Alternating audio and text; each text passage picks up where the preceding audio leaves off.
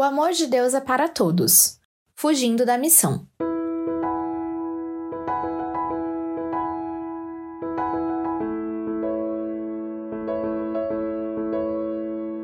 Jonas não poderia ter recebido uma missão mais inusitada. Ele era um profeta judeu patriota que valorizava demasiadamente seu ministério e não queria ver os ninivitas, perversos e pagãos, salvos. Ele se considerava melhor que os outros e acreditava que Nínive não merecia o amor de Deus. Dessa forma, colocou os interesses nacionais de Israel acima da obediência a Deus e, diante da missão, fugiu. Mas Jonas se levantou para fugir da presença do Senhor para Tarsis.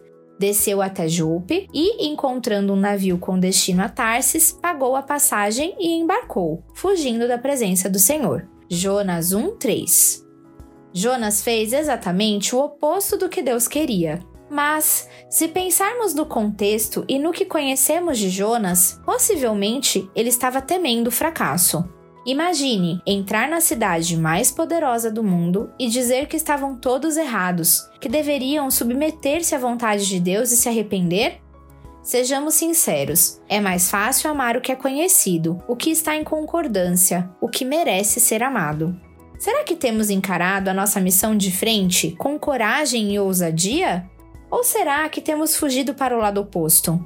Temos que tomar muito cuidado com a forma com que lidamos com a nossa missão. Não temos liberdade de escolher ou decidir quem merece ser amado por Deus. Não julgueis para que não sejais julgados, pois o critério com que julgardes sereis julgados, e com a medida com que tiverdes medido, vos medirão também. Mateus 7, 1 e 2. É simples, o amor de Deus é para todos, independente se concordam ou não com você, independente se retribuem o amor, independente se você acha que merecem ou não esse amor. Apenas ame.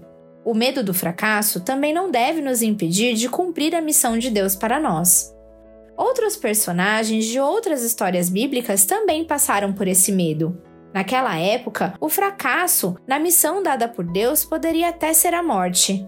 Mas diante do medo de Moisés ou de Josué, por exemplo, Deus sempre respondeu que é para sermos fortes, corajosos e confiarmos que Ele estará conosco. Não fuja da sua missão.